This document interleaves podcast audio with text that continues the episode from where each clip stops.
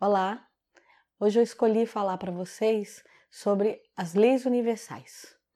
Quem são elas? Por que, que elas existem? Qual é a importância? Então, é um conjunto de leis que foram criadas para manter a harmonia no universo. Essas leis são leis que elas regem tanto os espíritos encarnados quanto os desencarnados. Assim mantém a ordem. Existem sete leis: a lei do livre-arbítrio, a lei da ação e reação, a lei da renovação ou influência, a lei da hierarquia, a lei da reencarnação, do auto-julgamento e do amor. Falarei uma a uma, porque assim ficará melhor compreendido por todos. Falarei sobre a lei da renovação, que também é conhecido como a lei da influência.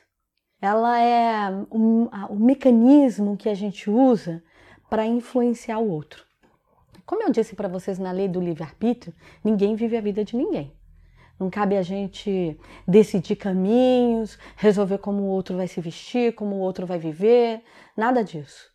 Então, mas como é que a gente faz para ter essa opinião? E é uma coisa muito usada pela mídia essa lei. É, é a lei de influenciar o outro. Eu lanço uma gama de energia daquilo que eu, que eu quero para o meu ambiente, daquilo que eu quero para os meus pares. E nessa lei é como se fosse uma lei da sedução eu vou seduzindo o outro. Ah, mas se você fizesse assim, você não acha que essa cor vai ficar boa para você? Eu acho que essa roupa é legal. E se você comesse tal comida hoje? Então, quando eu tô falando esse eu acho, eu gosto, eu quero, eu adoraria, qualquer dessas palavras eu, mas para você, quer dizer, eu tô oferecendo essa energia pro outro. Se o outro estiver aberto para receber essa energia da influência, ele fala: não, lógico, então se vai te agradar essa roupa vermelha, com certeza eu vou colocar essa roupa vermelha. Então a lei da influência, ela serve para fazer a linha do convívio, das trocas, das parcerias. Quando você vai a um terapeuta, então você fica ali conversando com aquele terapeuta, falando da sua vida, e ele está ali só de ouvinte, a princípio. Quando ele for projetar, ele assimilou aquela energia que você soltou da sua vivência.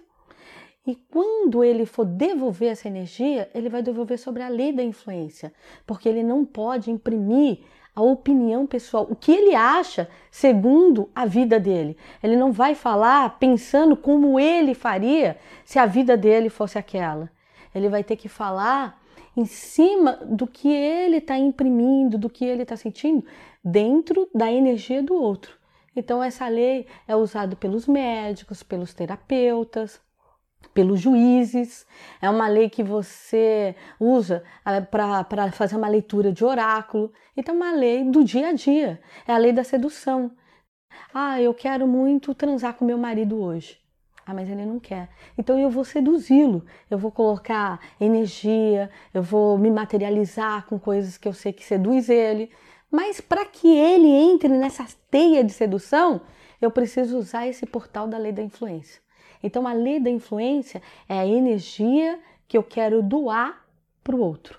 Meu filho chega e fala assim: mãe, eu tô indo fazer um concurso. Eu falo, ai filho, vá lá, eu tô confiando em você, tô aqui, olha, te mandando muito axé, muita energia boa, acredita no seu potencial, eu tenho certeza que você vai brilhar, coloca lá o que você sabe, o que você estudou.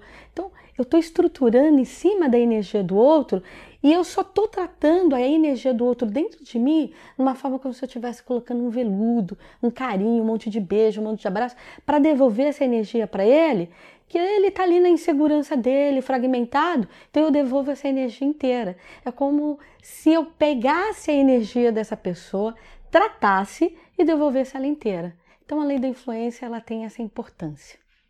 Vamos saber usar ela com bastante parcimônia, respeito e amor ao próximo.